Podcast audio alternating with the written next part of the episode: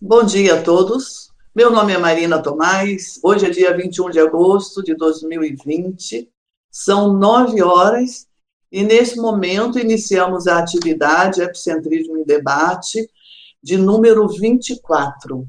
E lembrando que essa atividade está sob a responsabilidade do Conselho de Equipons da Unicim, e o tema de autopesquisa que vou compartilhar hoje com vocês, nós vamos debater, estudarmos juntos, é a teoria das dificuldades recíprocas. É, trazido pelo professor Valdo Vieira, trazido também por outros pesquisadores, verbetógrafos, e é um tema que nos traz assim, muita reflexão e aprendizados nesse exercício da evolução ou da autoevolução lúcida, né? A especialidade da conscienciologia, em que eu fiz o enfoque da minha autopesquisa, é a interdimensiona, interdimensiologia. Né? E a intenção magna desse trabalho é evidenciar a realidade extrafísica aqui no intrafísico, para otimizar essa nossa autoconsciência multidimensional, né? onde nós estamos no momento na condição ou no estado de ressomados. Nós vamos nessa atividade de agora até às 10h45, quando nós encerramos. Lembrando da importância de nós mantermos esse nosso horário de encerramento das atividades. Em primeiro lugar, manter o nosso compromisso com a equipe extrafísica dos amparadores. E, em segundo lugar, é uma questão de segurança e de para-segurança, né? Mantermos a nossa disciplina e a nossa organização. Então, às 10h45, nós vamos nos despedir da sala e também de todos vocês participantes que estão aqui no intuito, na intenção de nós estudarmos juntos, né? Eu vou apresentar o o tema central, vou trazer aqui alguns pontos só para fazer a introdução do tema. É bom lembrar que os participantes têm acesso ao paper, têm acesso ao material escrito no site do tertuliário, solicitando lá a atividade Epicentrismo e Debate, e ali vocês têm acesso ao documento que foi elaborado e o que vai embasar aqui a condução do trabalho, das minhas abordagens. É só colocar o tertuliário.org, que ali a pessoa tem as orientações para chegar até ao, ao paper, até o material escrito, ok? E assim nós vamos juntos. Tragam suas perguntas, participem, tenha condição aí de vocês mandarem, enviarem as perguntas de vocês, fiquem bem à vontade, que a intenção é a gente aprofundar os nossos estudos e ampliar o nosso conhecimento. Estou à vontade, ok? Então, nós temos aqui no nosso material a definição da teoria das dificuldades recíprocas no enfoque da especialidade interdimensiologia. A teoria das dificuldades recíprocas é a perspectiva estruturada no princípio de que, na interação interconsciencial e interdimensional, há obstáculos considerados na comunicação de correspondência mútua, bilaterais, que se alternam entre consim e consciex, dificultando a intercompreensão entre as consciências. Nós podemos lembrar que a importância da comunicação entre as consciências ela é fundamental nós podemos avaliar isso na nossa vida aqui, como consciência, né? nas nossas é, interações entre as sociedades, entre os países e individualmente. O quanto que é, é importante para um bom resultado de harmonia, de crescimento entre os humanos, que essa comunicação ela tenha qualidade, para que realmente possa obter esse resultado. E entre é, as consins e consciex, idem. Entre as consciex e as consins, idem. É importante pensar, refletir como se pode qualificar essa comunicação para um resultado melhor. Tá? Nós temos aqui a contextualização do tema, né? vou lembrar aqui uma condição dentro do item iter, itermissiologia, que o professor Valdo nos chama atenção para que, se esse fato dessas dificuldades na nossa comunicação entre consciência e consciex se baseia no fato de que, assim como nós, consciência, enfrentamos embaraços ingentes para nos comunicarmos com as consciex, elas também se deparam com obstáculos considerados para se comunicarem de fato conosco. E aí nós temos aqui a, a, o outro item com relação ao obstáculo, que nós identificamos alguns itens, alguns elementos dificultadores e alguns elementos facilitadores dessa comunicação. Por exemplo, mecanismos intrafísicos do cérebro humano. Tem toda uma tecnologia, tem toda uma fisiologia para ser atendida, né?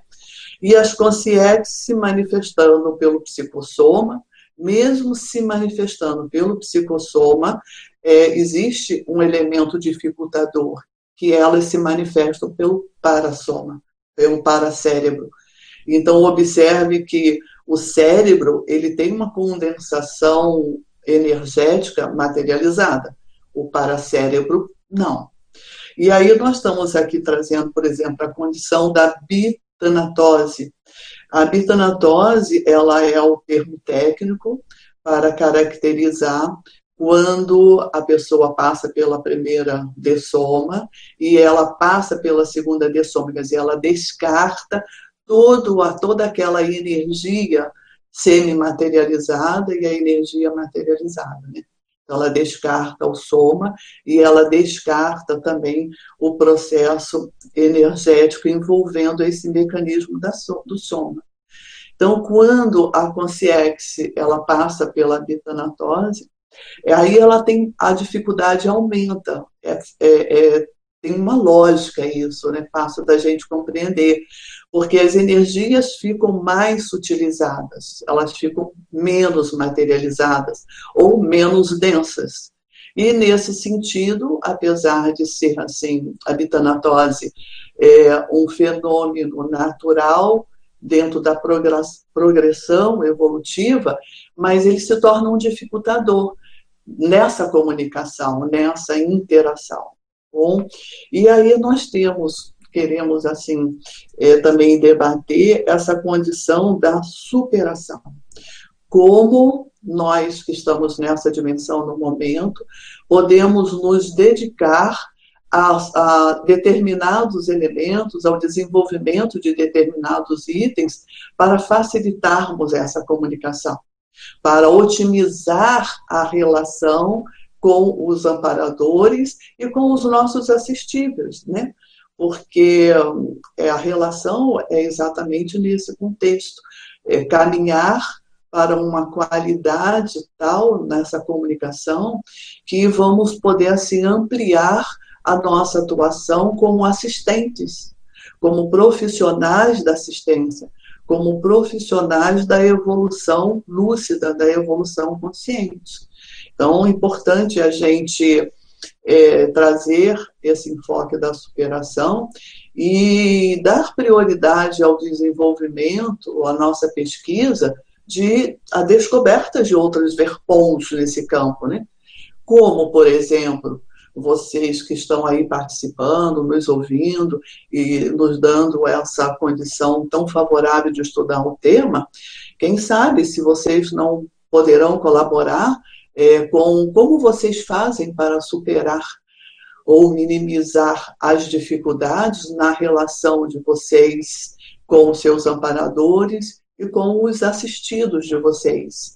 Por exemplo, os tenepsistas. Isso é uma responsabilidade muito grande nossa, tenepsistas, porque nós é, aceitamos ou assumimos a responsabilidade de praticar uma técnica que é uma das técnicas assim muito importantes no nosso desenvolvimento consciencial, que é a TENEPS. Então, na TENEPS, é de suma importância a autopesquisa dos tenepsistas, dentro de uma cientificidade, dentro da proposta do paradigma consciencial, de elaborarmos as pesquisas nas nossas vivências, nos nossos experimentos, para que possamos ir caminhando com novas verpons, trazer um facilitador para os demais, as demais consciências, por exemplo, os, as consciências que estão no momento se preparando para uma nova ressoma, que nós chamamos de os ressomantes, os intermissivistas, aquelas consciências que estão estudando no momento para assumirem uma nova existência, uma nova passagem por aqui nessa dimensão. Que, que técnica nova nós podemos trazer para elas? Resultado das nossas pesquisas, resulta, resultado da nossa cientificidade na nossa vivência tenepsista, da nossa vivência com o parapsiquismo. Né? E aí nós temos esse item ainda na contextualização. Nós temos aqui que a superação dessas dificuldades, né, exige, primeiro ponto, é a vontade firme e tenacidade para sobrepujar os obstáculos. Quer dizer, a intenção, a vontade, a dedicação, que é um, o nosso objetivo no momento. E desenvolver as habilidades projetivas, perceptivas e paraperceptivas, enquanto elementos facilitadores da interação interdimensional. Então, nós temos aqui adiante, vou é, trazer a casuística, vou resumir a casuística, então, uma vez que vocês têm todo esse material. Mas o que ocorreu quando eu, na época, me dediquei a estudar mais, a priorizar o estudo dessas, desse tema, né? é que num determinado momento, é, ainda durante o meu sono rotineiro, eu percebi, fui voltando ao corpo físico, percebi a proposta do extrafísico de me projetar. E pela sinalética eu fui identificando que a proposta era de uma assistência. Então, quero chamar a atenção como que eu percebi isso, tanto pela sinalética energética como a, a, a sinalética parapsíquica. E percebi, logo que eu comecei a, a soltar o meu som, a sair do corpo, percebi a presença de dois amparadores com CIEXs, e de imediato eu comecei a perceber os fluxos de energia que eles iam é, exteriorizando na minha direção, na direção do meu soma, para facilitar essa projeção lúcida. E assim me vi fora do corpo, quando, mesmo sem registrar nenhuma conversa, nenhuma palavra, nenhuma é, é, condição mais intrafisicalizada, ficou clara a intenção de que eu deveria acompanhá-los e que nós iríamos então fazer uma assistência. Quando, é, depois que nós nos afastamos dessa dimensão ali, onde eu estava, eu me vi diante de um, no quarto, na, no quarto de dormir, na alcova de uma senhora, e junto com os dois amparadores, e foi assim de imediato dois fenômenos muito conhecidos de todos nós, telepsistas, né, estudiosos, que foi a assimilação simpática, houve aquela interação energética das minhas energias com as energias daquela senhora. Ela era uma concinha, ela estava ressomada, e ela estava sentada à beira da cama, e ela, ela rezava, ela fazia prece dela é, repetida repetidas vezes. E ela tinha o terço na mão, ela rezava com o terço na mão e fez aquela assimilação e vi que a intenção dela, o que ela queria, era ajuda para o filho dela, o filho já adulto, um homem. E de imediato me veio um questionamento quase que automático na minha mente, né? Mas, mas por que, que esses amparadores não auxiliam ela?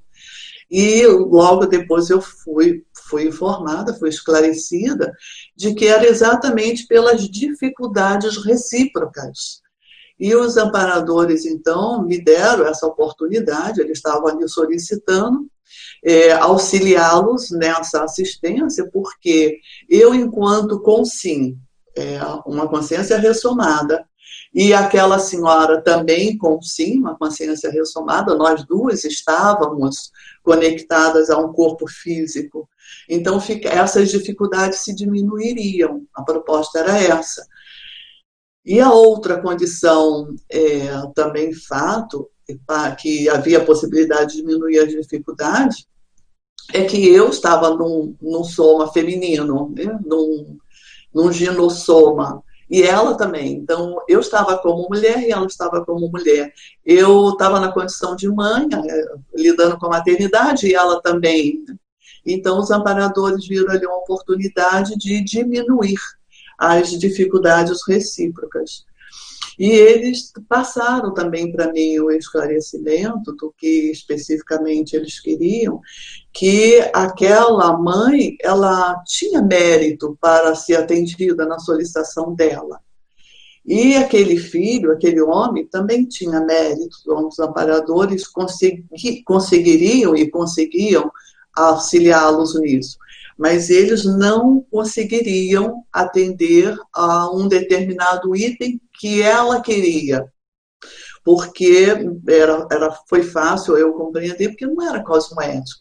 Eu não sei detalhes do que ela queria, mas é algo que dizia mais respeito ao processo emocional dela, enquanto mãe, enquanto consim, do que uma necessidade evolutiva para aquele filho, né? E a partir daí intensificou aquela interação no processo do acoplamento mais estreito, e eu passei a, a exteriorização com aquelas informações. Passei aquele bloco de informações é, que eu recebi daqueles dois amparadores para ela. Eu sei que mais um pouquinho aconteceu, algumas mais interações, mas essas é que dizem respeito a esse estudo. Quando eu voltei para o Soma, ainda percebendo a, as energias dos amparadores, como eles sempre fazem, né? nos, nos devolve ao Soma de uma forma muito salutar, de uma forma muito homeostática. E desde aquele momento que eu estudei, estudo esse tema por considerá-lo muito muito útil, né? Até para uma condição de autoquestionamento. É, quando foi que eu solicitei aos meus amparadores uma assistência e essa assistência estava fundamentada no capricho pessoal meu? Quando foi que eu deixei os meus amparadores numa saia justa, numa situação delicada, porque é, eu solicitava uma assistência a eles e eles queriam me assistir, mas o que eu solicitava não não estava dentro das possibilidades cosmoéticas. Né? Isso me faz refletir a cada momento nesse trabalho. E mais adiante, é, nós temos aqui a enumeração, existe um cotejo que está bem elaborado ali, e eu trago no outro item do parapsiquismo algo que eu chamo a atenção, que está inclusive é, bem esclarecido no Projeciologia também e na, no trabalho do professor Valdo, que fala a questão do parapsiquismo. Na teoria das dificuldades recíprocas, a conscienciologia identifica três dificuldades essenciais a serem superadas. Quando nós falamos de dificuldades a serem superadas, nós estamos fazendo assim menção a nós mesmos, aos nossos trabalhos de parapsíquicos, trabalhos de telepsistas, trabalhos de pessoas de consciências que querem é, autonomia evolutiva, que querem o desenvolvimento evolutivo, consciencial, né? E aqui falam dessas essas possibilidades, eu as considero muito inteligentes da forma como o professor colocou. Primeiro, a manutenção da autoconsciência. Então, olha, estar autoconsciente é uma obrigação nossa, é um esforço nosso a cada momento de nós estarmos lúcidos, é, conscientes de onde você está, Por que você quer determinada coisa? Por que você está registrando uma emoção desestruturada ou uma intenção dificultada dentro de você? E manter essa autoconsciência. Depois é a identificação e a localização exata da dimensão onde se manifesta. Então, desde a infância, quando os adultos, quando eh, nós recebemos as orientações, né, em princípio dos nossos pais, de que eh, quais são os seus amigos, eh, qual é a sua intenção, qual é a brincadeira preferida daquela criança. Tudo isso vai ajudando a pessoa a identificar qual é a localização dela, é, qual a intenção dela, onde ela está. Ela está ressomada? Ela está fazendo uso do cérebro dela? Ou ela está fazendo uso do paracérebro dela? E essa identificação, eu estou projetada? Ou eu estou aqui no soma? Essa, esse autoquestionamento é que vai ampliando a autoconsciência da, de nós, né? E o terceiro é a interpretação do que presencia, experimenta ou vivencia. Então, é, o que está acontecendo comigo? É, qual é o meu objetivo agora? É o, quais são as próximas metas no momento evolutivo que eu estou? E são, assim, autoquestionamentos é, ligados tanto à conscienciometria quanto à consciencioterapia. E que com esses autoquestionamentos nós vamos ampliando o nosso discernimento, a nossa lucidez e tornando a nossa evolução mais lúcida, com maior discernimento.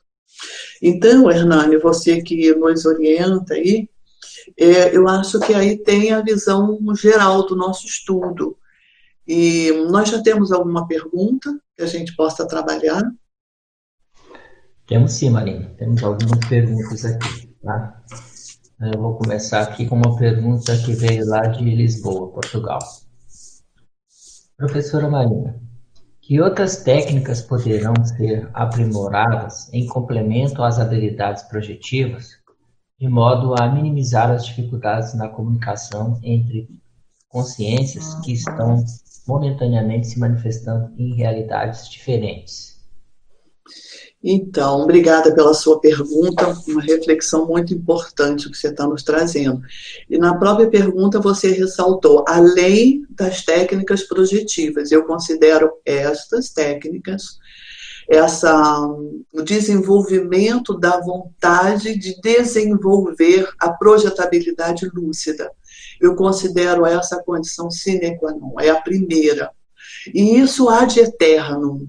Estando a gente ressomados, como estamos no momento, ou dessomados, estando a gente numa situação de conflito ou numa situação de homeostase, pensar na possibilidade de você deslocar entre as dimensões é uma técnica, vamos dizer assim, é, salutar, é a técnica que vai poder abrir caminho para conhecimentos importantes, tá? Então, como você mesmo ressaltou na sua pergunta. E a outra condição que eu vejo é assim, eu vou resumir no contexto da autopesquisa. Manter a autopesquisa. Não deixe que nada escape da sua percepção sem que você se autoquestione. Uma reação sua que você perceba que você é, é, apresentou uma maturidade, uma lucidez melhor. Pare, se questione, registre, anote por que você estava naquele homeo, naquela homeostasia. Que fatores ajudaram você a ter uma manifestação tão lúcida e de resultado tão evolutivo?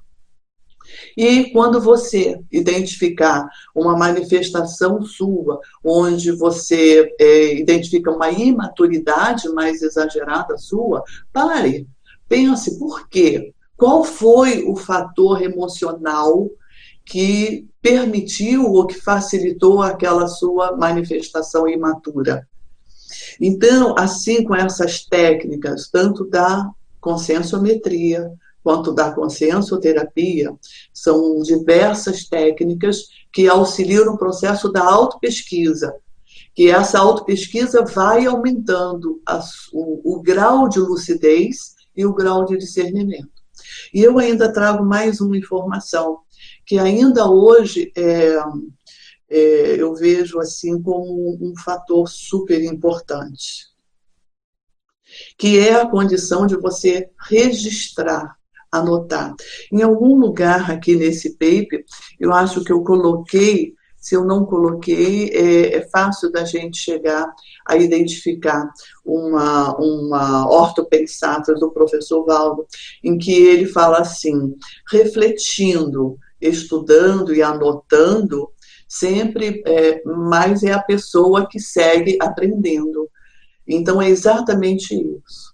Refletindo, estudando e escrevendo, é sempre a gente que vai mais aprendendo. Eu acho que são essas técnicas. Eu gostaria de complementar, se fosse possível. Por favor, professor Ivo. Tá. É, a, a Marina citou a questão do contexto da autopesquisa, e eu acho super importante, nesse processo de autopesquisa, entender os próprios preconceitos. A questão dos preconceitos é uma das grandes barreiras do processo de interassistencial. Não é a primeira vez que a gente está tocando nesse assunto aqui. Acho que até foi um paper da própria Marina que a gente falou a respeito da ausência, da importância de não se ter preconceitos do processo da interassistência.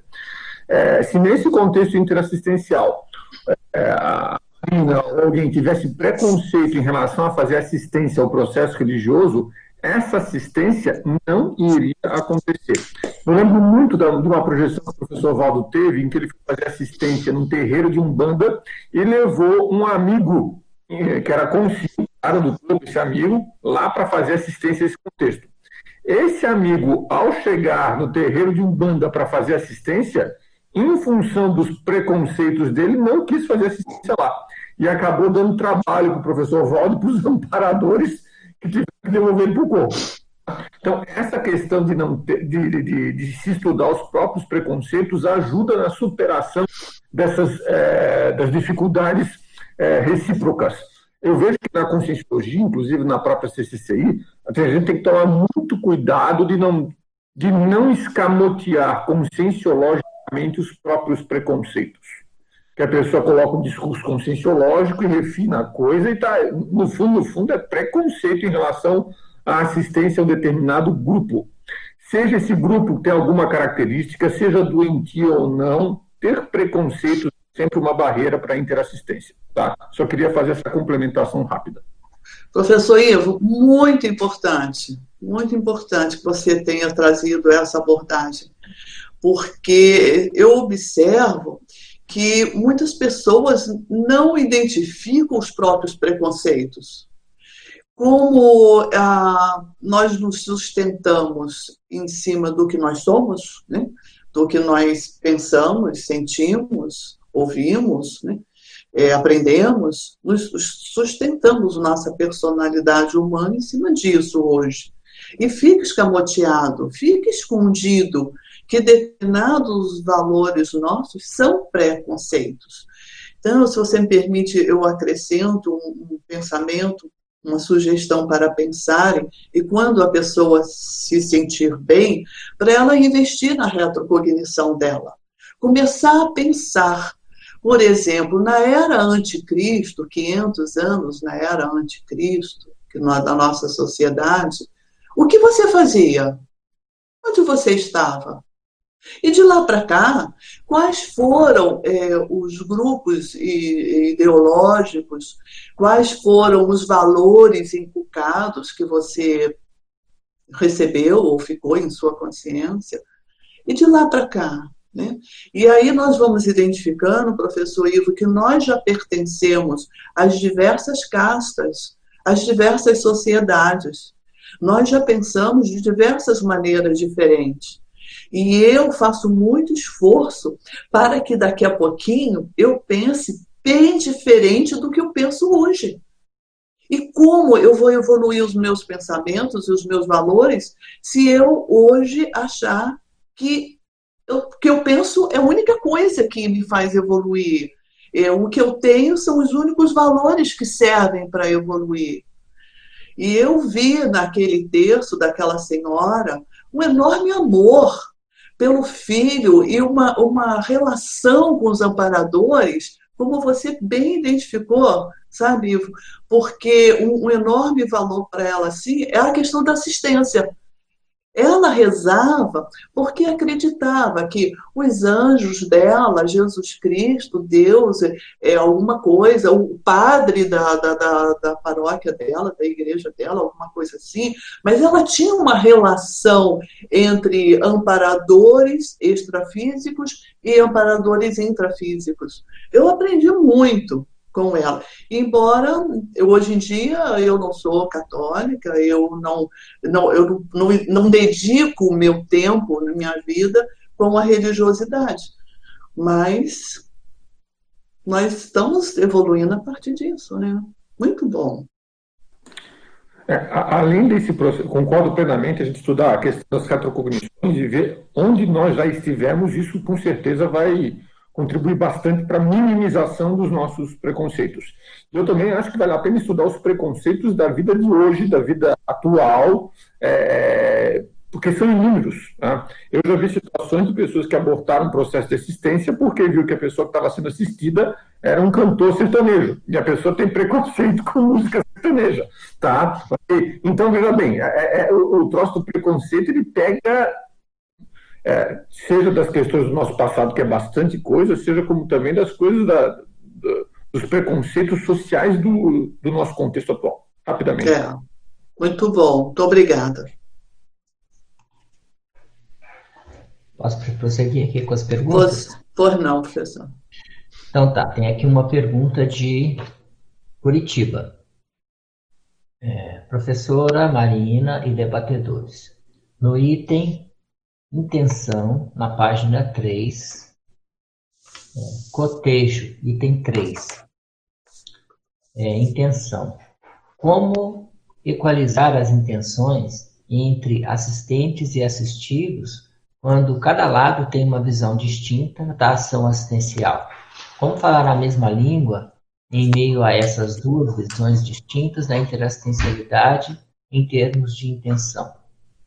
É, eu acho que as abordagens do professor Ivo já, já poderão ajudar bastante. Mas, em primeiro lugar, manter o discernimento. Por que, que quer manter a mesma linguagem, a mesma língua? Nós temos que aprender muitas línguas para poder ter essa comunicação evolutiva entre muitas línguas. Então, compreender se o valor magno da pessoa que você está confabulando ou que você quer ajudar é uma abordagem religiosa, é a partir da abordagem do assistido ou da pessoa a ser assistida que você vai elaborar a sua TARES. Então, eu chamo a atenção de duas condições. Primeiro, manter o discernimento, que aí é tudo isso que o professor Ivo aí nós podemos é, é, complementar. Manter o seu discernimento. E segundo, ó, via TARES. Via, via, via tarefa do esclarecimento e, e estudar e aprender a essência, aquele enorme valor do que significa a TARES, a Tarefa Assistencial do Esclarecimento. Então, tem algumas informações, tem alguns eh, estudiosos da conscienciologia que já escreveram e tem aí um, um, uma, um, um contexto já para que a pessoa estude e ela compreenda o que é realmente fazer uma TARES. E para complementar, lembro de uma ortopensata do professor Valdo, que isso me ajuda muito a me orientar. Olha, o assistido, a pessoa a ser assistida, ela é que te traz os parâmetros da assistência. Então, aqui no nosso, na nossa casuística, se a pessoa a ser assistida, ela continha um terço na mão dela, qual é a linguagem que esses amparadores me trouxeram, me ajudaram a usar para assisti-la. Aí, aí foi possível fazer uma TARES. E vai até o ponto em que a pessoa a ser assistida está correspondendo ao receber as suas informações. Não, os amparadores, nós não chegamos para ela para dizer, primeira coisa, deixa essa religiosidade de lado. Nada de terço. O que me traz aqui não é o seu terço. o que me traz aqui é a essência da sua vontade. Não foi dito isso para ela. Porque o caminho que a intraconsciencialidade dela fez para chegar a acionar aqueles amparadores foi o terço. Foi a reza dela. Então, acho a sua pergunta assim de extrema importância, porque está falando a condição da intenção. Então, a intenção de um tenepsista, de um ofexista, a intenção de um conscienciólogo deve ser sempre a atender ao assistido, mas atender ao assistido com discernimento para fazer atalhos. O resumo é esse. Discernimento para fazer atalhos. Pois não, Terezinha? Bom dia, professora Marina, e a todos. Parabéns pelo paper. Obrigada. Então, até aproveitando a fala do professor Ivo, eu estava, eu lembrei de uma projeção que eu tive durante um curso de campo que era sobre higiene consciencial. E eu estava num local onde havia assim, um local bem depredado assim, e, e as consciências que estavam ali, elas elas uh, havia um cheiro muito forte, assim, de sujeira, de coisas assim bem, assim, bem intensa, né? E ao retornar, até era o professor Rui que estava coordenando esse curso de campo, ele perguntou assim, uh, como que era essa questão do cheiro, todo esse processo, essas consciências, consciências e consciências que estavam lá, né? Consim poderia ser até ser consciência. E daí eu relatei toda a questão, assim, que foi, para mim foi um processo normal de assistir aquelas com os CIEX que estavam ali. E daí eu fiz essa relação com a questão de certas coisas que as pessoas hoje não conseguem, cheiros assim, por exemplo, de pessoas que têm dificuldade com cheiro hospitalar, por exemplo. Agora que a gente está nesse processo de muitas dessomas, né? E nós, enquanto tenepsista, a gente se predispõe a assistir, quer assistir, né? A essas consciências que estão dessomando de uma forma assim tão trágica, né, nesse momento, né? Mas por outro lado, a pessoa não consegue nem entrar dentro do hospital. Por que será, né? Porque ela deve trazer até alguma coisa, né, em relação a esses, pode ser até um preconceito às vezes que está interno ali que a pessoa não se deu conta, né? Então eu vejo assim que no dia a dia a gente fazer esse autoenfrentamento, né, de ver as coisas que a gente não tem condições ainda de superar mas tentar, de certa forma, né, por exemplo, ir no hospital lá e ficar lá, outro dia alguém citou isso até numa tertúlia, a pessoa que tem essa dificuldade de poder chegar lá e ficar uh, vendo como que é o processo todo, né, para poder fazer, de fato, uma assistência, pelo menos assim é o meu ponto que eu vejo, né, porque não adianta ficar só na teoria, né, se a gente não faz esse autoenfrentamento, né. Então, eu queria que você desse, sim, mais uma ênfase ênfase a respeito desse processo e até também juntando outra parte de como ter essa rememoração de, de, de, desse processo da quando a gente tem essa projeção, né, quando está em locais assim, por que, que a gente também não consegue rememorar, né? Às vezes seria pelo preconceito, por alguma coisa que a gente não consegue lembrar depois, né? Será que tem alguma relação? É, eu, eu acho que o preconceito é, piora bastante tudo. Mas essa questão de não rememorar ou rememorar parcialmente tem todo um processo de desenvolvimento, né, Terezinha? Então, é, nos falta investimento é, no desenvolvimento da projetabilidade lúcida. Ponto. Essa é a nossa responsabilidade. Nossa responsabilidade que eu estou falando dos seres humanos, né, de saber que existe esse fenômeno e que ele é, deve ser é, desenvolvido a favor de si mesmo. E, em segundo, Terezinha, eu vejo que existe o preconceito que é, é vai um, um, preconceito, um tipo de preconceito que vai muito contra o próprio desenvolvimento. É o preconceito contra a ciência. E depois que teve a revolução científica aí no, nesses séculos passados, a situação piorou, porque em número, é, é, inúmeros casos que eu identifico, que a pessoa começa a colocar o pé atrás dela, desenvolver ela, ela assumir a condição, por exemplo, de alguns conceitos da conscienciologia, porque no fundo ela tem preconceito com relação à ciência. Ciência no sentido de conhecer, no, no sentido de buscar fatos e parafatos que evidenciem que esta ideia aqui, ó, pode te trazer um upgrade evolutivo, enquanto que aquela outra ali, ó, não. De enfrentar esta realidade de que a evolução é assim, ó, não basta dessomar para tudo acabar.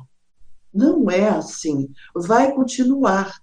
Da mesma forma que chegou nessa dimensão, aquela consciência, aquele bebezinho recém-nascido, tem um lastro enorme profundo de vivências, de emoções, de vivências, de lembranças, de compromissos. Não começou ali, né, no útero, não começou ali. Então, é um mega preconceito inibidor a pessoa pensar realmente que começou tudo ali no útero e vai terminar tudo no túmulo. Então, eu vejo que são dois pilares pesados que mantêm assim a consciência fixa numa, numa condição materializada e numa condição restrita, que não vai adiante, Terezinha, da forma como você está trazendo né, a sua vivência. Não vai adiante. Depende da própria pessoa. E no nível evolutivo que a gente identifica nesta dimensão, entre nós humanos, é um nível evolutivo que precisamos compreender que muitas pessoas têm dificuldade de dar esse próximo passo porque é, ainda não estão bem resolvidas consigo mesmo. Né? A, a FEP, a ficha evolutiva pessoal, o contexto evolutivo da pessoa, já está bom ela está conseguindo passar aqui algumas décadas mais ou menos lúcidas. Então a gente deixa isso para a massa, a gente deixa isso, compreende que existe essa condição nessa sociedade humana. E a gente precisa procurar qual é a sua condição. Você tem vontade de melhorar você? Você identifica algumas coisas, algumas manifestações, alguns pensamentos em você que você gostaria de ser um pouco diferente? A essa pessoa, sim, Terezinha. Essa pessoa, ela está pronta para dizer para ela: olha, não precisa fazer uma faculdade, não precisa se inscrever aí numa condição de você passar seis anos estudando apenas uma especialidade. Procure algumas informações sobre o que é a ciência, o que é a cientificidade, como é que é trazer um paradigma para você se conhecer. Vai caminhando assim que eu tenho a impressão que a projetabilidade vai começar a abrir, porque você vai assim instigar o interesse de amparadores. É, é bom a gente clarear que não significa é, preconceito dos amparadores. Significa a cosmoética. Os amparadores, eles investem nessa condição, né, Terezinha, de ampliar a projetabilidade, expandir a autopercepção da pessoa, quando a pessoa manifesta o interesse, manifesta a vontade de caminhar nessa direção. Porque se a pessoa não quer, os amparadores vão respeitar. Né? Respeita. Mas se a pessoa manifesta vontade, eles investem. Penso assim, Terezinha, não sei se atendi a sua colocação. Sim, obrigada, professora Marina. Nada. Obrigada a você, Terezinha. Pergunta de Ribeirão Preto, São Paulo. Na terceira linha do último parágrafo, na página 2, assistência. Pode explicar a descompressão energética interconsciencial? Como ela se manifesta? Como a própria consciência descomprimida pode perceber essa descompressão? É muito bom a sua colocação. É, a pessoa só vai perceber a compressão e a descompressão do momento em que ela se interessar pelo desenvolvimento autônomo ela se interessar em querer se autodesenvolver. O que, que eu estou falando se autodesenvolver? Buscar as sinaléticas. Então, é no desenvolvimento da autoconsciência, essa vontade, esse interesse, a pessoa vai fazer um estudo sobre as sinaléticas. Então, a pessoa começa estudando a própria manifestação do soma. Por exemplo, quando é que você tem diarreias? Quando é que você sente dor de cabeça? Vamos pegar um exemplo de uma pessoa que tem muita dor de cabeça. Então, a pessoa é, constantemente está com dor de cabeça. Então, o primeiro passo é verificar a saúde do soma. Por que esse é o primeiro passo? É o que está é, viável a nós. Por isso que nós estamos ressomados. Para termos um, uma parte da nossa evolução materializada, condensada, de tal forma que isso toque a nossa sensibilidade. Ok? Então, o primeiro passo é olhar o seu soma. Então, essa pessoa né, tem constantemente dor de cabeça. Ela tem que procurar um bom médico, um bom neurologista, fazer todos os exames de imagem possíveis. E se não forem possíveis, ela vai lá procurar se tornar possível. Né? Quando eu falo possível, são os, os exames que existem hoje na nossa medicina. E ela vai verificar, ela tem algum dano no cérebro dela, algum tumor, alguma lesão, Vamos continuar com o exemplo de que essa pessoa não tem, o cérebro está saudável, funcionando. Então, por que ela tem dor de cabeça? Aí ela vai estudar a parte emocional dela, o psicossoma, que é o corpo das emoções. Tem ali emoções, ansiedade exacerbada, tem ali processo emocional que traz um estresse maior e aquilo danifica e ela sente dor de cabeça. E ela vai assim, no corpo material, o corpo emocional, o corpo mental. Chega no momento dessa pesquisa, a pessoa começa a conhecer como que ela pensa. O fluxo de pensamento ou os fluxos de pensamentos dela em relação às diversas questões. É um fluxo muito tenso, é um fluxo muito, como foi bem lembrado já que é, calcado, estruturado em depressões, estruturado em processos de, de preconceitos, e assim vai.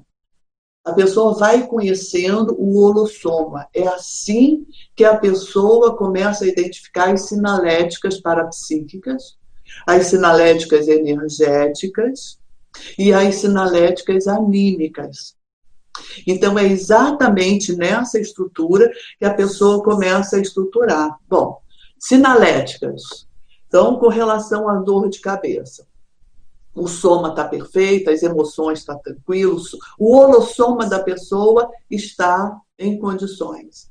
E ela vai verificar quando esta dor de cabeça aparece, é quando existe interferência de energia patológica. É a pessoa que vai identificar isso. Então, tem determinado momento, por exemplo, sinalética energética, a pessoa vai identificar que ela sente determinada mudança quando ainda vai mudar o clima, quando ela sente determinada mudança energética, quando dias depois aconteceu um terremoto perto de onde ela estava. Será que a pessoa energeticamente ela percebeu que as energias estavam mudando? É assim. Por exemplo, a pessoa ela sente determinada vibração no corpo dela, ou, por exemplo, uma, uma energia muito densa, muito pesada no cardio chakra, né, o coração dela, no peito dela. Então ela sentiu aquela pressão, aquela certa angústia e não tinha motivos para ela identificar. Aí ela vai lá e anota sinalética energética, sentiu determinada coisa. E ela estuda, ela observa. Aí, naquele dia que ela sentiu isso, ela recebeu uma notícia muito desagradável para ela, que mexeu muito com a parte emocional dela. Então, na hora que ela registra isso, passa-se o tempo, uma outra, um outro momento, ela vai sentir aquela tensão energética no tórax dela. Ela vai dizer: alguma coisa está acontecendo provavelmente algum movimento energético está acontecendo aqui. Então, ela vai é, resguardando, ela vai aumentando a consciência dela, a autoconsciência, a partir das sinaléticas. Então, esse é o processo didático do desenvolvimento. Voltando aqui o paper no item assistência, o que acontece? Quando eu retornei ao Soma, eu desejei saber, cadê, cadê, aquela, cadê aquela mulher? Eu quero saber como é que é que ela fazia aquela oração, porque olha, sabe qual o meu interesse ali? É que funcionou. Ela pediu ajuda extrafísica e recebeu ajuda extrafísica. Então foi o terço? Será que eu devo comprar um terço para mim? Foi a força do amor, a força do afeto dela pra, para com aquele filho? É isso que eu queria saber, né? Então eu pensei, como a Terezinha fez agora, rememorei os itens, né? E na hora que eu terminei de rememorar, eu sentia descompressão, a minha energia, eu impulsionava a energia para baixo, ela ia até os pés, eu percebia a energia deslizando. Eu puxava a energia dos pés até a cabeça e eu sentia, percebia, tocava a minha sensibilidade. Então havia uma descompressão no processo de energia. E aí eu fui analisar o processo consciencial. Como o professor Ivo já comentou aí, se eu tivesse ficado encucada, preconceituosa, por exemplo, com alguma abordagem daquela senhora, por exemplo, eu já é, compartilhei essa vivência e alguém me questionou: mas que amparadores é esse que decide o que é que a outra vai receber ou não? O que ela queria receber aquilo, outra coisa. Entendeu? Olha uma abordagem aí boa para a gente ver. Não, ele, ele decidiu não. A, a, abordagem dele, a intenção, o motivo pelo qual ele estava ali era cosmoética. Era cosmoética, era interassistencialidade. Interassistencialidade não é, não é interassistencialismo, não é pessoa fazer o que ela quer fazer para o outro e dizer, não, mas eu quis ajudar e bota a pessoa no buraco. Não, não é isso. Quando um amparador atua da forma como eles dois atuaram, e me usando para colaborar ali, ele, ele é uma mini peça. Ele está dentro de um contexto, maxi mecanismo interassistencial, que é cosmoético. Então, aquela pessoa está pedindo algo, está solicitando uma assistência de alguma coisa que não vai ser evolutivo para ela nem para a pessoa que ela está pedindo. Então, a gente isso a gente não pode. Então, na hora que eu pensei nessa condição, na hora que eu voltei para o corpo, eu senti uma expansão de consciência, uma paz, uma serenidade que não é o meu dia a dia aqui nessa dimensão. Aí eu esperei e falei, nossa, que coisa agradável, como foi bom a gente assistir através da cosmoética através daquilo que realmente é evolutivo, mas não porque o meu preconceito acha isso, acha aquilo. É porque realmente a visão mais expandida dos amparadores nos ajudaram a compreender e eu percebi que a mãe ficou bem atendida. Sabe? A conexão, o link que ficou entre eu, projetora, e a assistida, aquilo fluía numa, numa condição, por isso que eu estou te falando, de amor era uma relação de amor que ficou. Então, tanto a energia fluía sem bloqueios, como também a condição é, que ficou no padrão de energia era de gratidão. Então, eu tenho total segurança para dizer: a assistência foi feita dentro da cosmoética e foi atendida. A mãe compreendeu porque que aquele quesito, ela, melhor abrir mão. Ah, meu filho está bem. É mais ou menos assim. Podemos ir adiante, professor Hernani? Sim. Temos aqui agora uma pergunta daqui de Foz do Iguaçu.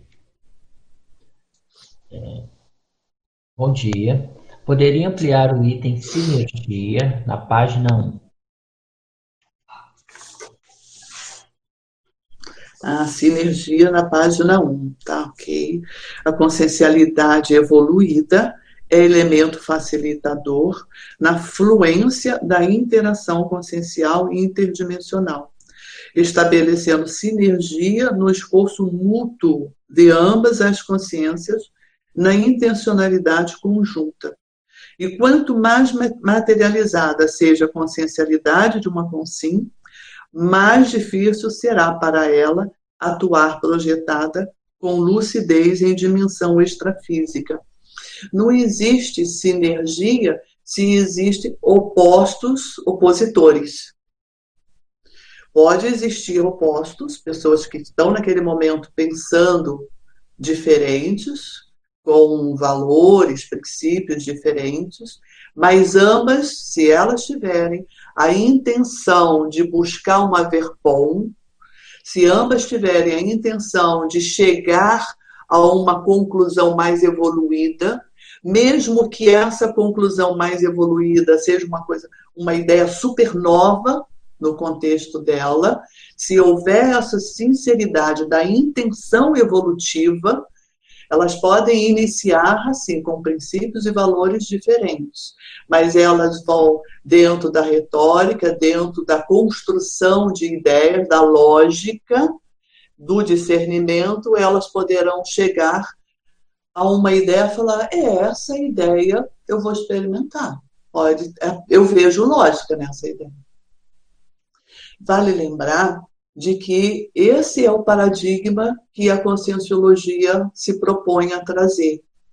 Exatamente consciências com estruturas evolutivas diferentes, mas elas têm o mesmo propósito. Assim, ó, eu quero qualificar eu, eu quero melhorar eu. Eu entendo que eu tenho muitos valores, eu venho num processo evolutivo, mas olha, eu quero me qualificar. Por exemplo, nesse, nessa casuística aqui compartilhada, eu estudei muito aqueles amparadores. Eu, eu ia dizer para vocês que eu passei assim, alguns dias estudando. Não, eu já passei décadas estudando este episódio. Isso não ocorreu ontem. Ocorreu antes que eu começasse a trabalhar no Conselho de Epicons. E eu estudo isso até hoje. Por quê? Porque tanto aquela senhora segurando o terço, a manifestação do vínculo afetivo, do vínculo evolutivo com o filho dela, não ficou restrito. Ela não, não impôs ao filho o que ela achava que deveria ser. Ela solicitou o extrafísico, ela, ela confiou que alguém provavelmente teria um auxílio para o filho dela que ela não estava conseguindo.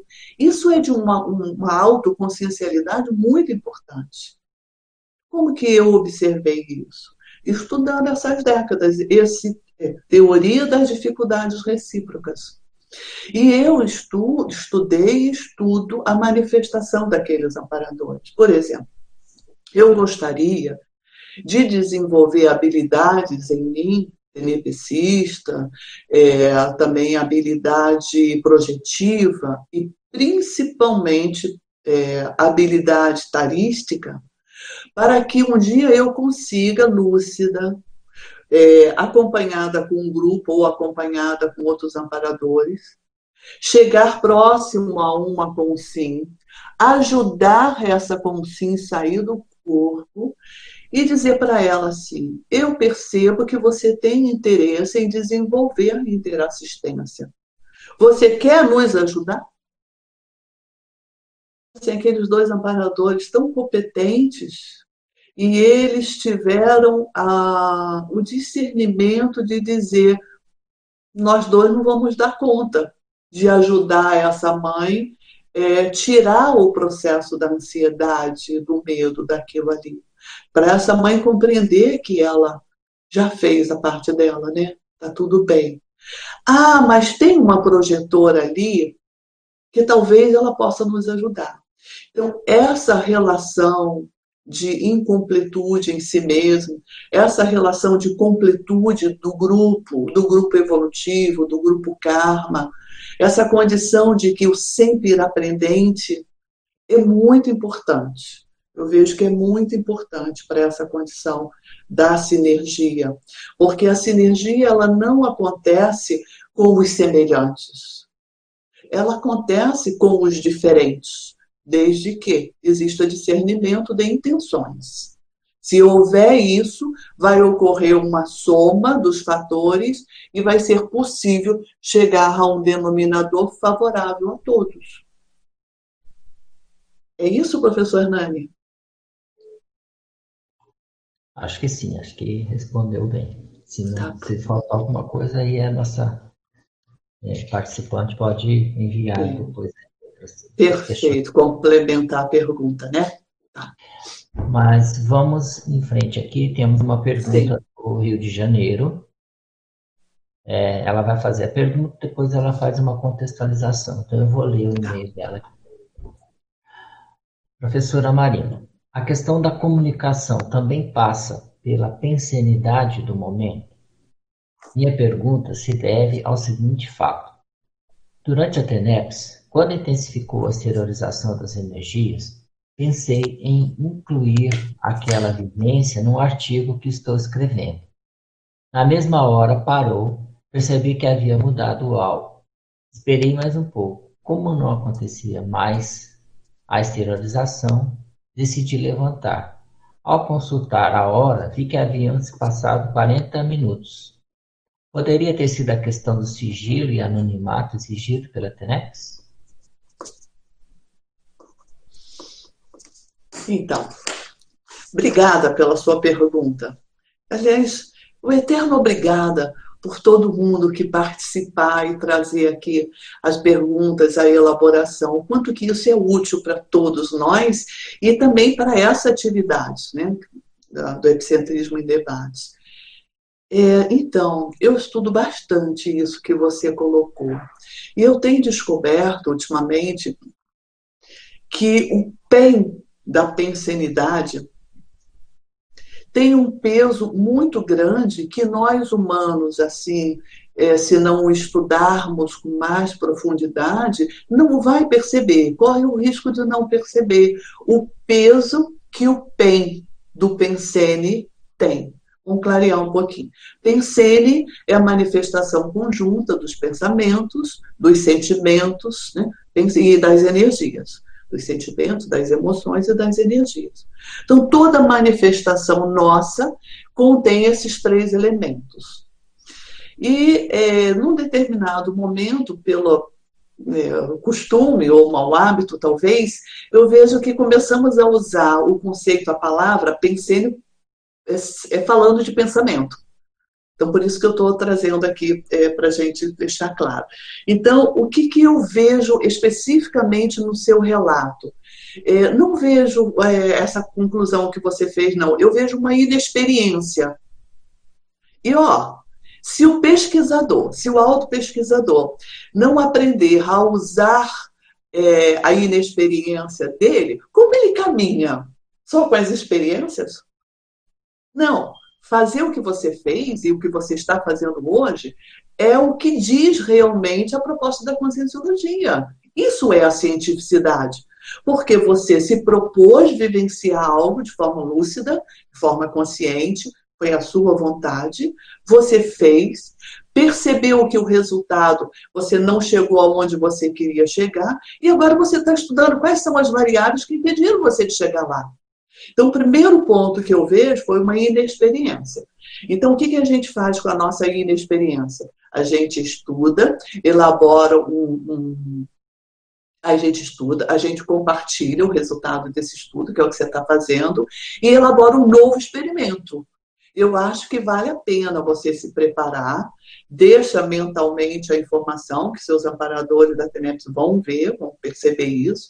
Deixa assim bem claro que você gostaria de continuar vivenciando, fazendo seus experimentos. Então, da próxima vez que você tiver uma vivência na TENEPS, isso é uma sugestão que eu vou te dar, tá?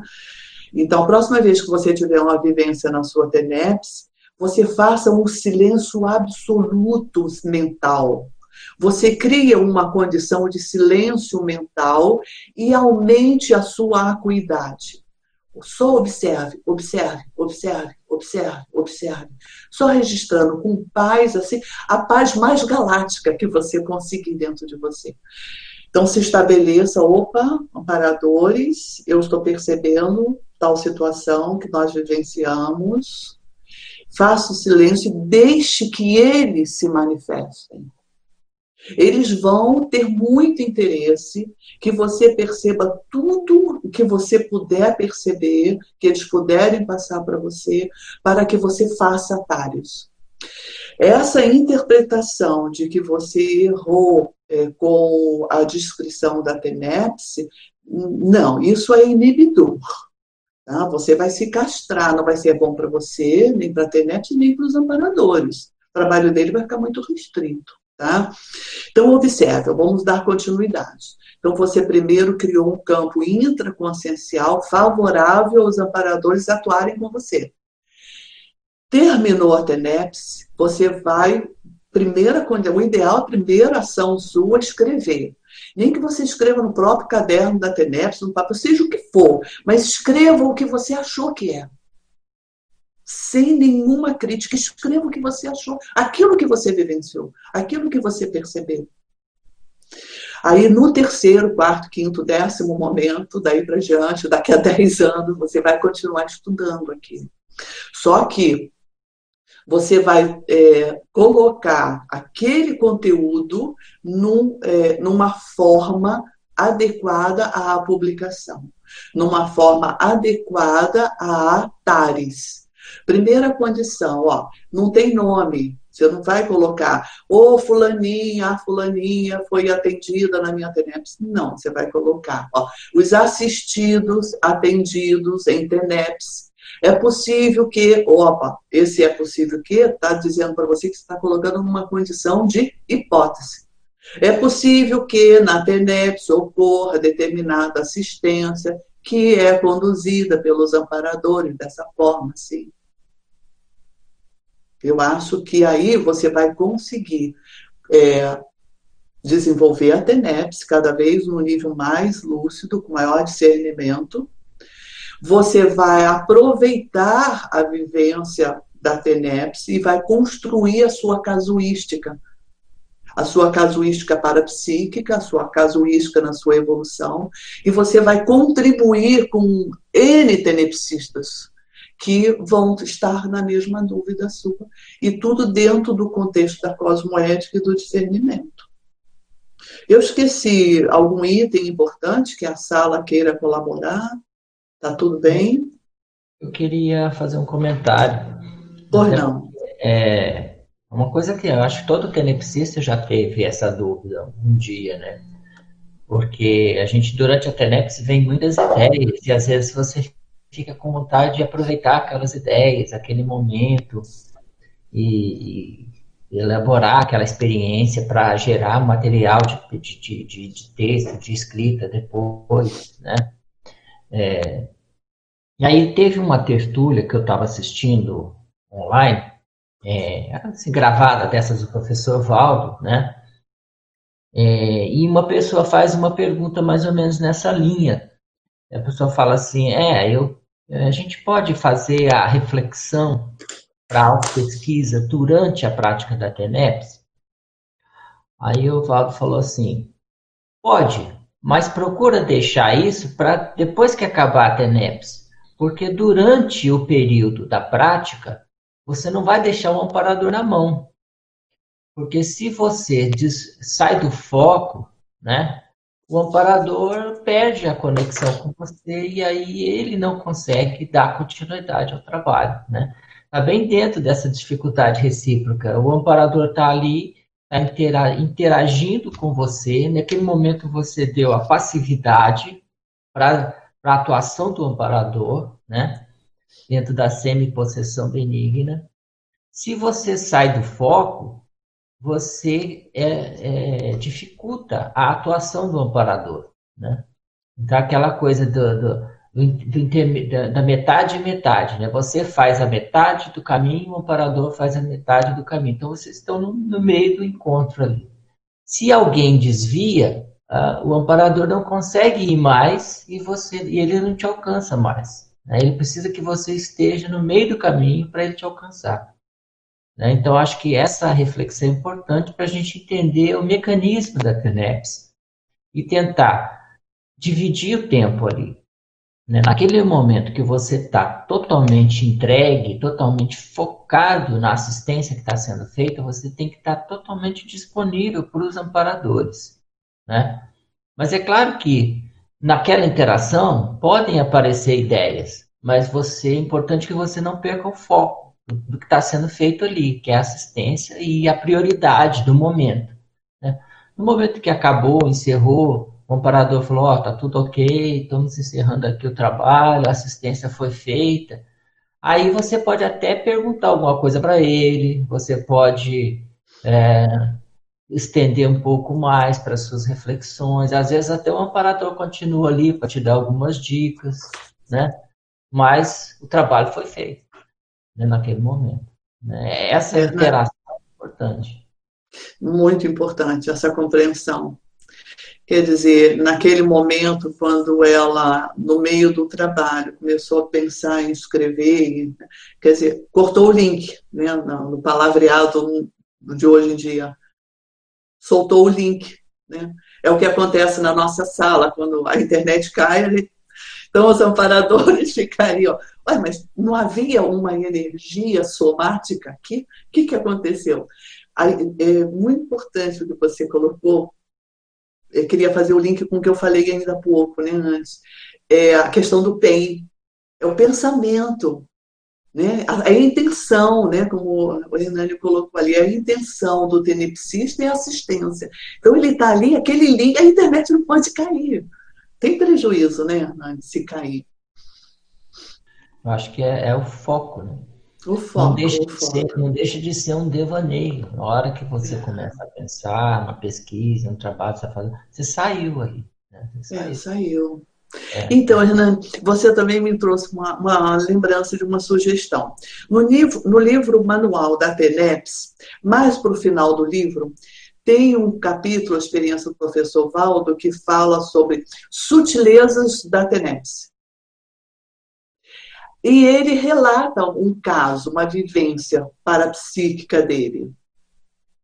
Quando o professor Valdo teve aquela vivência parapsíquica, é, eu, eu era uma das consins que estavam do lado dele. Quando o parafato, ou seja, aquilo que se passou na tenepse dele, foi confirmado aqui nessa dimensão. E quando confirmou, quando ele viu a pessoa com uma camisa que tinha o desenho de um escafrando, aquilo ali foi uma mensagem silenciosa dos amparadores da TENEPS para o professor Valdo. Eu estava do lado do professor Valdo junto com outros colegas. E na hora que ele escreveu o paper, ele pegou o paper e deu para essas pessoas, por exemplo, ele me deu, deu para os outros colegas, né?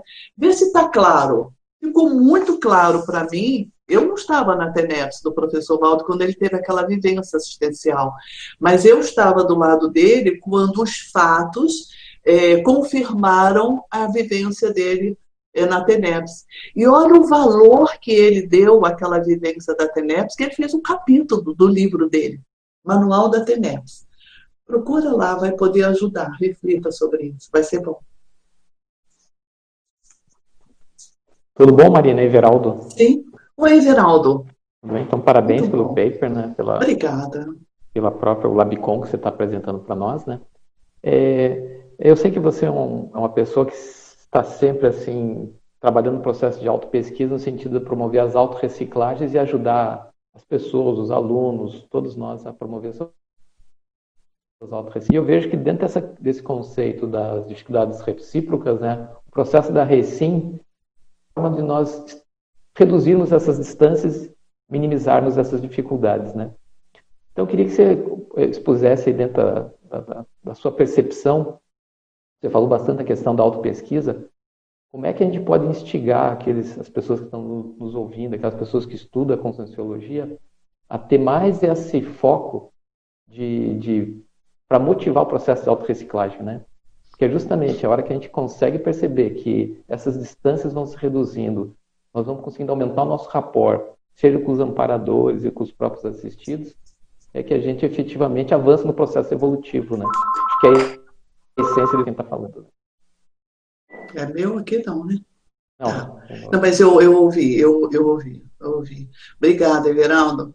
É muito bom a sua abordagem porque eu vejo assim, falarmos das técnicas de Recim, é, por exemplo, todos nós, eu observo que ressaltamos tanto a conscienciometria, né, a capacidade da consciência da pessoa, fazer a própria metria, né, é, em questão de quais são os traços quais são os traços maduros, quais são os traços que vêm é, impedindo, dificultando a autoconsciência da pessoa.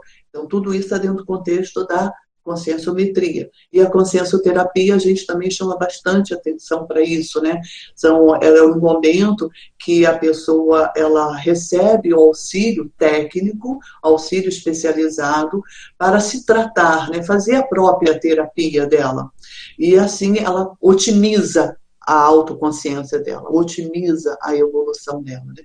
Então a gente realmente dá muito valor a isso. Por quê?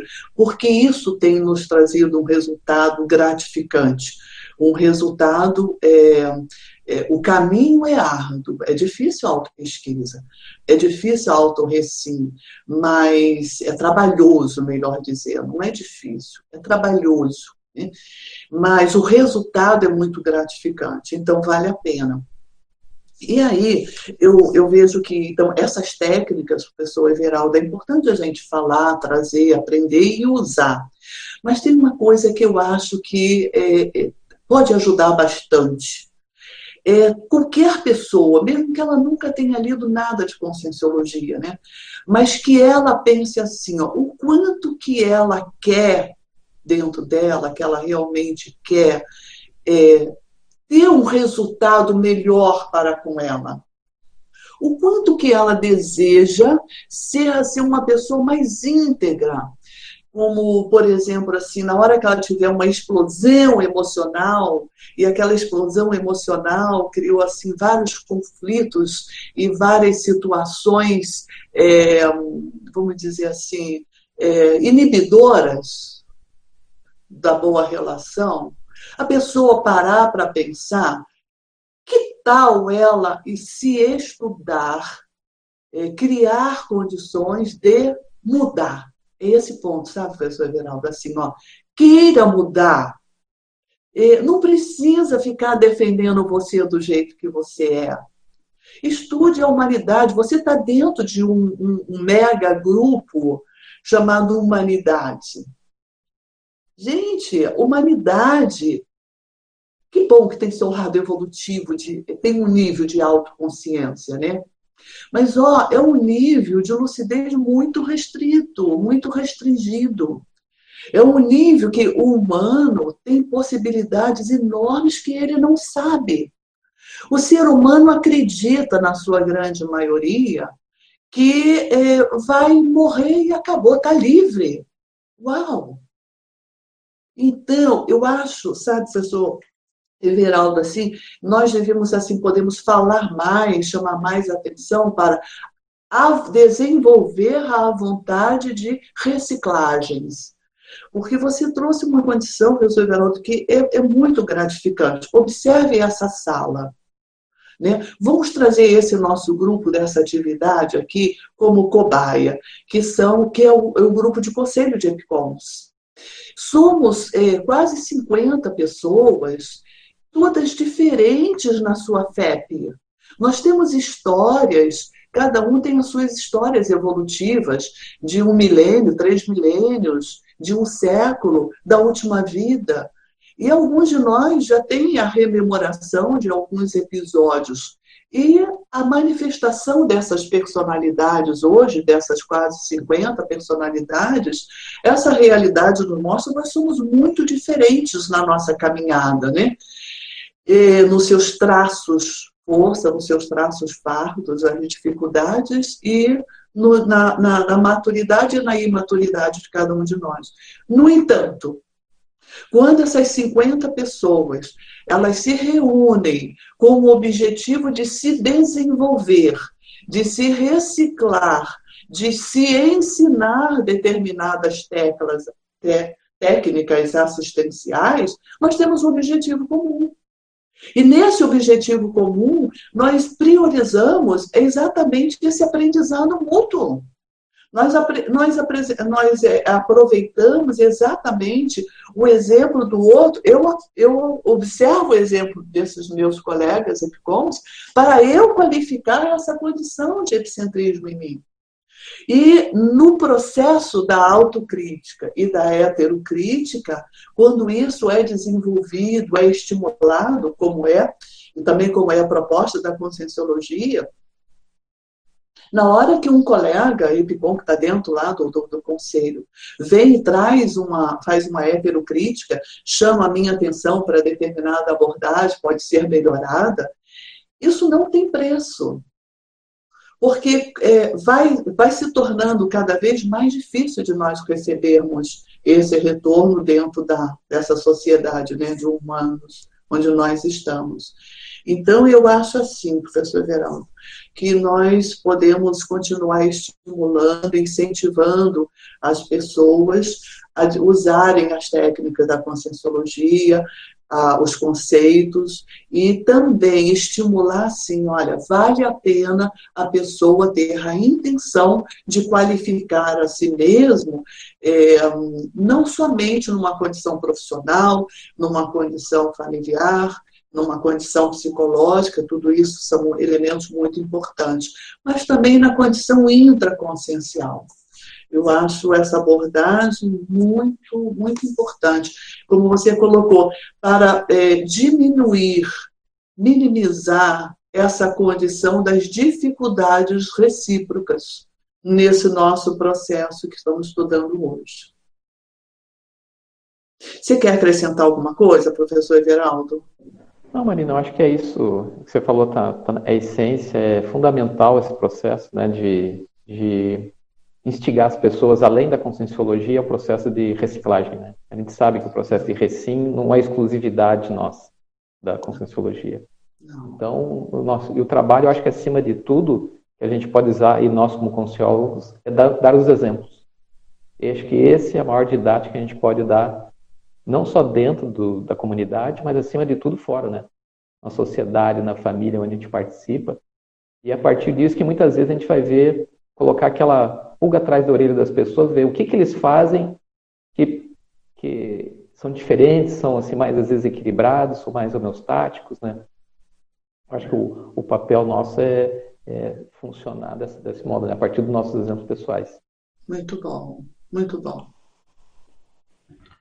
Tem aqui uma pergunta que veio encaminhada aqui do pessoal que está acompanhando lá pelo, pelo chat.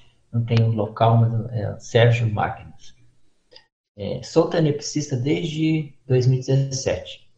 Por algum tempo, me questionava falta de visualização, amparadores e assistir. Mas estudando e amadurecendo na prática da TENEPS, entendi que o foco é assistência. Mas dentro do tema que está sendo debatido, faz sentido não priorizar a clarividência? É, bem colocado. Eu vejo que alguns têm, têm.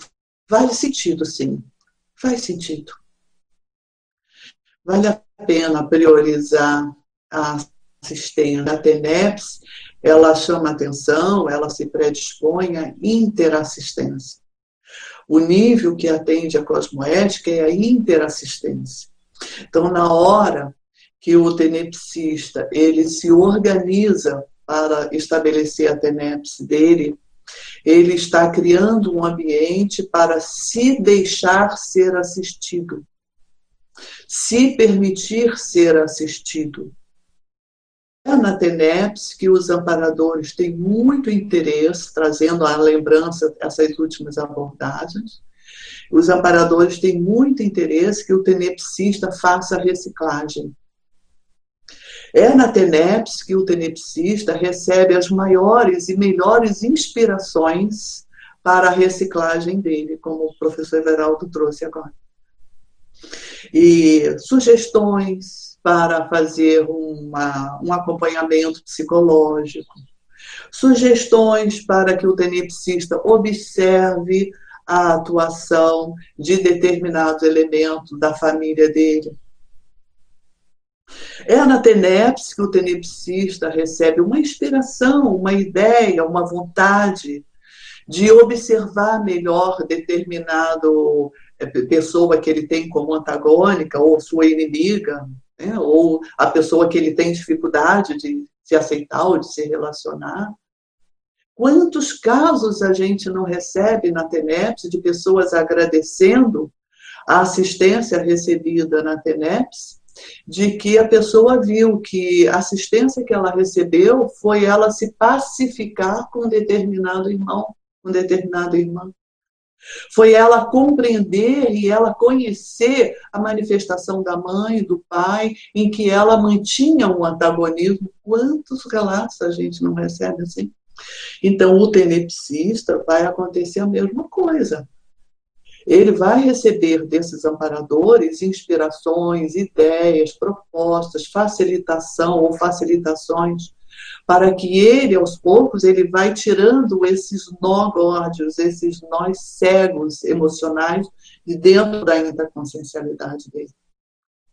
Então, vou dizer uma coisa, a clarividência é tão elementar, é tão assim, o que, que eu quero dizer com elementar? É tão pequena, é tão, é tão, é tão pequena, é só, é só mais um fenômeno eu vou te dar uma sugestão. No meu caso, eu não, não invisto em desenvolver a minha clarividência da mesma forma como eu invisto em desenvolver a minha projetabilidade lúcida. Agora você avalia, se você tem vontade de desenvolver a sua clarividência, o ideal é você fazer cursos como, por exemplo, o acoplamentário que tem na Conscienciologia. É, o, o, ideal é que você faça técnicas de desenvolvimento do frontochakra fora da TENEPS como já foi colocado aqui, ó. A TENEPS, a intenção é você estar ali linkados com os amparadores, conectados com os amparadores. Mesmo aquele momento em que o campo está estabelecido, o campo de energia, e ali dentro tem consciência, doentes, patológicas a serem assistidas, você está percebendo aquilo, mesmo nesse momento, e principalmente nesse momento, o seu pensamento, a sua tranquilidade tem que estar linkada com os amparadores. Você, você tem que lembrar sempre que você está ali colaborando com uma equipe para colaborar com outras consciências. Tá? Se você acha, você quer desenvolver a clarividência, desenvolva depois da tenência. Ok? Poder, poderia ah, complementar ah, rapidamente? Pois não. A, a, questão da clarividência na TENEPS, pelo menos na minha modesta experiência, é o seguinte. A clarividência entra no processo para favorecer a interassistência. Agora, para isso acontecer, precisa ter uma maturidade consciencial mínima. Porque dependendo do público de assistidos, se a pessoa não tiver maturidade em relação àquele público de assistidos, é melhor não enxergar nada mesmo positivamente, favorece mais o processo de assistência. Então, eu vejo que até a questão do desenvolvimento, a professora Marina já colocou, e eu vejo também a questão da maturidade consciencial. Eu, como a Marina, eu nunca eu me preocupei em entrar na TENEPS para ter clarividências. Tá? Elas acontecem no meu caso específico, espontaneamente. E quando acontece espontaneamente é para favorecer o processo interassistencial. E aí, normalmente com muita energia, com um processo de muita. Vem junto, pelo menos em mim, acaba dando muita motivação positiva nesse sentido. Agora, tem outros momentos que não tive clarividência nenhuma. E muitas vezes o fato de não ter clarividência. Aí, tem, claro que tem que analisar o contexto. Mas uma das hipóteses é que, às vezes, se tiver clarividência, vai mais prejudicar do que ajudar. Tá? Então é melhor ficar fica quietinho, doando energias, não precisa enxergar muita coisa nesse contexto e faz a interassistência que é o mais prioritário. Só essa complementação. Muito obrigada, professor Ivo. Porque, inclusive, essa proposta de, de querer ver muito, é, é, isso aí que você falou. O processo emocional do tenepsista tem grande possibilidade de ficar abalado. Hum, não é por aí. Muito obrigada. É, Para mim, assim, o que eu uso a regra é na TENEPS, quem manda é o parador. Eu okay. aí deixo acontecer. Se ele achar que eu tenho que ver alguma coisa, se ele achar que tem que me mostrar alguma coisa, beleza. Se, se ele achar que não, eu fico ali na minha. Penso não atrapalhar e disponibilizar minhas energias. Né? Agora, claro que desenvolver toda, todas as modalidades para psiquismo, a gente tem que investir nisso, mas tem o momento certo e o, o ambiente certo para isso. A TENEPS é deixar rolar, deixar acontecer, né? É mais coerente. Né? Você me trouxe uma ideia, vou, vou acrescentar. É, por exemplo, essa pessoa que fez essa pergunta, eu gostaria de dar mais uma sugestão. É, procura um acompanhamento dentro da psicologia, ou a consciencioterapia também pode te ajudar, mas eu acho que a psicologia ela vai otimizar, pode, poderá otimizar isso, para você estudar como é a sua liderança. Estudar processo de liderança. É, essa abordagem que o professor Hernani acabou de falar agora, né? ali dentro ele se coloca como liderado. Ele tem uma liderança e ali ele é o liderado. Então, é, esse, essa equipe de líderes dentro da TENEPS conhece o tenepsista melhor do que o próprio tenepsista, que está restringido ao cérebro dele. Então, sabe qual é a habilidade mais desenvolvida daquele tenepsista e faz uso sempre que precisa daquela modalidade. Então, é, às vezes, a pessoa estudando um pouco fora da TENEPS, a condição da liderança, ela vai ver determinados entraves para ela se colocar como líder, ou para ela se colocar como líder, líder ou liderado, né? uma coisa ou outra. De repente, pode ser uma boa dica. Eu também quero aproveitar, professor Hernani, porque na fala sua e do Ivo, me fez lembrar de uma informação para quem quer estudar a condição dessas dificuldades, principalmente na TENEPS. É, aquele capítulo que eu comentei do manual da TENEPS, Sutilezas da TENEPS, que o professor Valdo escreveu, Passaram-se algumas décadas, talvez duas décadas, e eu tive uma experiência dentro da TENEPS que me facilitou, me beneficiou no processo da minha vida eh, de forma assim acachapante. E eu fiz um artigo que está em uma das revistas Consciência, tá? Identitários, Revista Consciência. E também tem esse título, Sutilezas da TENEPS, ou Sutilezas Tenepsísticas, algo assim. Mas fala de sutilezas da TENEPS. E um estudo complementa o outro e fortalece nesse, nesse sentido de superar as dificuldades recíprocas de nós tenepsistas. Quem quiser estudar, de repente pode acrescentar. Tem mais uma pode pergunta aqui. É, do, é, lá de, de Santa Maria, Rio Grande do Sul. Poderia abordar um pouco sobre dicas e técnicas para manter a passividade mental e não desviar para fluxos de pensamento, principalmente durante a TENEPS, ocasionando a perda desse processo de assistência? Sim, tem boa dica. Se você é uma pessoa que conhece um pouco da conscienciologia, sabe que existem laboratórios de autopesquisa a pessoa deve fazer uma organização de, de datas, tá? E ela fazer, assim, pacotes de laboratórios. Tem um laboratório chamado Laboratório da Imobilidade Física. Pode começar por esse. E aí passa o ideal que eu, na minha, na minha experiência, é que a pessoa conheça todos os laboratórios de autopesquisa. Mas se ela começar pelo laboratório de imobilidade física e ela conhecer os demais e ela ir até o da pensenologia, ó, anota aí, imobilidade física, não é sair de um e para o outro, não. É fazer várias vezes da imobilidade física.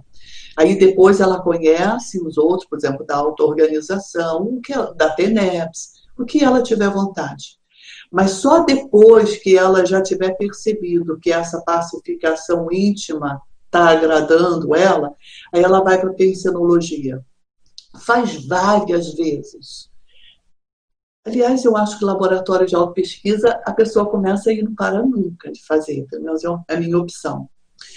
E aí, o que, que acontece? É, nesse trajeto, se você tiver vontade de procurar um psicólogo com técnicas da, da psicologia para te ajudar, isso vai poder lhe ajudar muito. E se você tiver a inspiração de procurar uma consciencioterapia, também vai te ajudar muito. Aí é a sua escolha. Mas se você tiver essa inspiração lá no laboratório de imobilidade física, atenda ela Pode ser que é o seu amparador, às vezes é o seu evoluciólogo que tem a, é, uma mega dica para você é, romper com a dificuldade. E você vai descobrir que você é uma consciência com habilidades que talvez você ainda não esteja usando, por desconhecer que você tenha. Eu acho que vale a pena.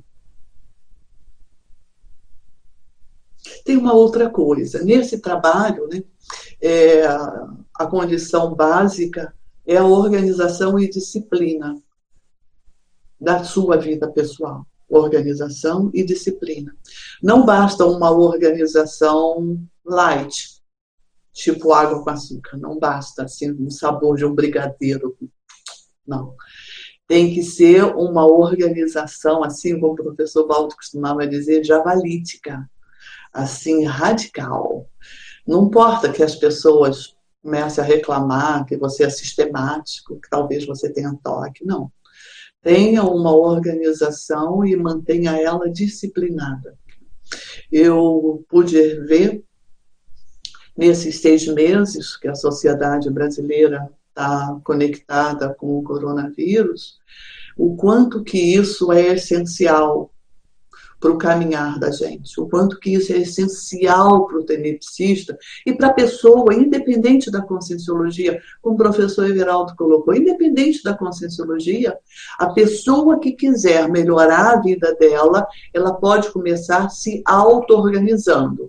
Se auto-organizou para as metas dela, discipline-se aqui, disciplina aqui. Tá? Isso vai viabilizar extrapolações para a psíquica, extrapolações conscienciais.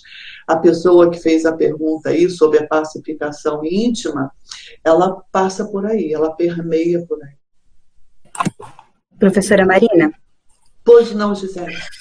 Você já falou um pouco sobre é, a questão das dificuldades que a gente tem, às vezes, de ter essa comunicação mais clara com os amparadores inclusive nos trabalhos de assistência, você coloca ali na página 3, o item 3 do parapsiquismo, que é a interpretação do que presencia, experimenta ou vivencia.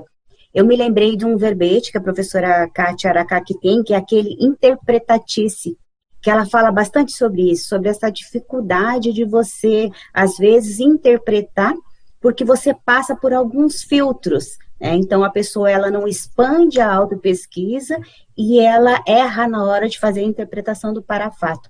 Eu queria que você falasse um pouquinho sobre isso dentro dessa questão né, da dificuldade recíproca. Falo sim. Quero de imediato acrescentar um item. Falta, nesse contexto que você muito bem trouxe, a condição da autocriticidade. A pessoa, em geral, que tem esse mau hábito da interpretação, interpretatice, ela tem dificuldade de dizer para ela mesma: não, não concordo com o que eu estou pensando. Ah, a maneira que eu estou pensando, não, isso não está em cima de fatos. Ou então ela tem dificuldade de dizer para ela mesma assim: peraí, eu concluí algo em cima do, algo em cima do quê? Não, não, tá, não mas eu, eu, eu tive tal experiência, eu tive. A pessoa gaguejou para ela mesma e ela precisou de retórica para compreender uma vivência parapsíquica, para compreender uma, uma projeção que ela teve, para tudo. Para tudo, pega aqueles papéis todos que você já escreveu, aquelas ideias todas, bota aqui do lado e vai fazer o laboratório de imobilidade física. Porque no laboratório de mobilidade física, você primeiro vai sossegar o seu soma, o seu corpo físico.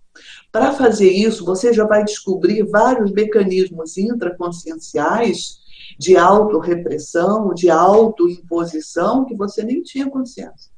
Depois que o seu soma consegue ficar três horas sem se mexer, você vai ver que os seus pensamentos eles não param e eles se conectam de uma forma. Você vai observar isso.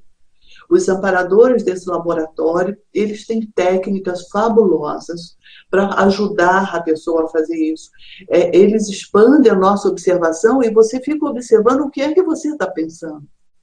E você vai verificar toda essa dificuldade interna, emocional, psicológica, consciencial e energética. São abordagens diferentes que, principalmente nos dias de hoje, assoberbam o ser humano e ele acha que ele está fazendo o caminho da lógica com o discernimento multidimensional. Não está. Não está. Se a pessoa não tiver a auto-pesquisa dela, para fazer toda essa condição que estamos é, elaborando e estudando aqui nesse momento. E ela não tiver a condição da autocrítica desenvolvida, sem a limitação da repressão, é o contrário. A autocrítica é para criar mecanismos de pesquisa. Na hora que eu digo para mim, mas peraí, professora Mariana, peraí, o que, que é que você está concluindo em cima disso? Como você tem certeza que é isso? Aí a professora Marina, ela começa a querer identificar variáveis que ela não enxergou. Então, eu tenho a impressão que essa, essa patologia, a interpretação, interpretatice, né, ela passa por essa condição da pessoa que não se conhece bem. E ela começa a criar um mecanismo de arrogância, um termo certo disso daí, né? De achar que ela, o que ela sabe é o que é, é a única verdade. E, aliás, a única verdade, professora Gisele, vale a pena a gente acrescentar. Eu falo muito na condição da autocientificidade, porque eu acho que eu resumo algumas variáveis nesse conceito da autocientificidade. Né? É, é comum a gente ver a pessoa que ela, ela, ela, ela pensa que ela tem que saber de tudo. Como é bom quando a pessoa tem uma tranquilidade íntima e dizer assim: no momento eu sei que pouco sei a respeito disso. Então eu prefiro não opinar. Falar isso para a gente é muito conveniente, muito bom.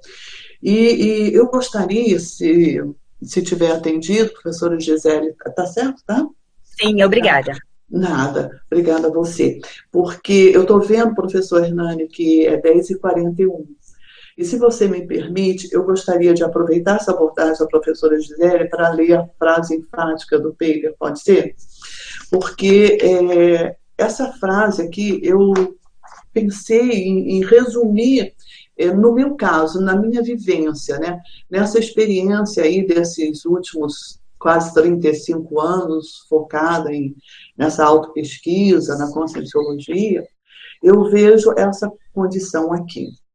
A superação das dificuldades recíprocas na comunicação interdimensional entre Consim e Consciex passa pela dedicação em desenvolver as habilidades projetivas, visando as interpretações interassistenciais, Ó, vis, não, visando, fiquei com a interpretação, né, professora?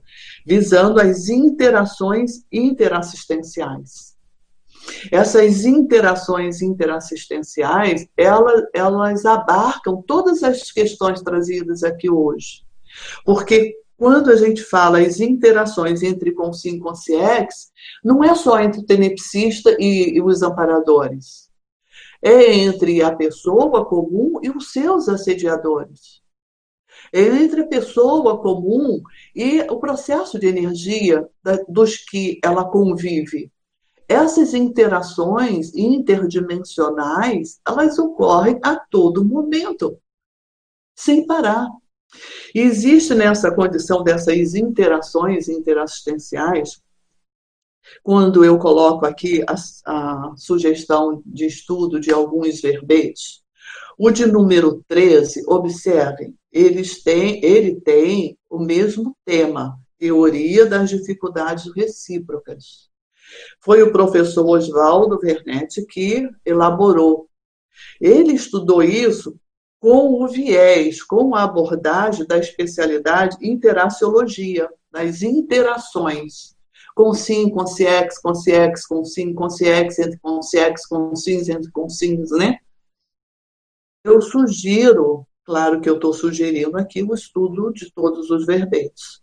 Mas eu sugiro que quando chegarem aqui nesse verbete, vocês fiquem bem atentos a essas é, abordagens diferentes que se complementam. Aqui nós estamos fazendo a abordagem interdimensiologia.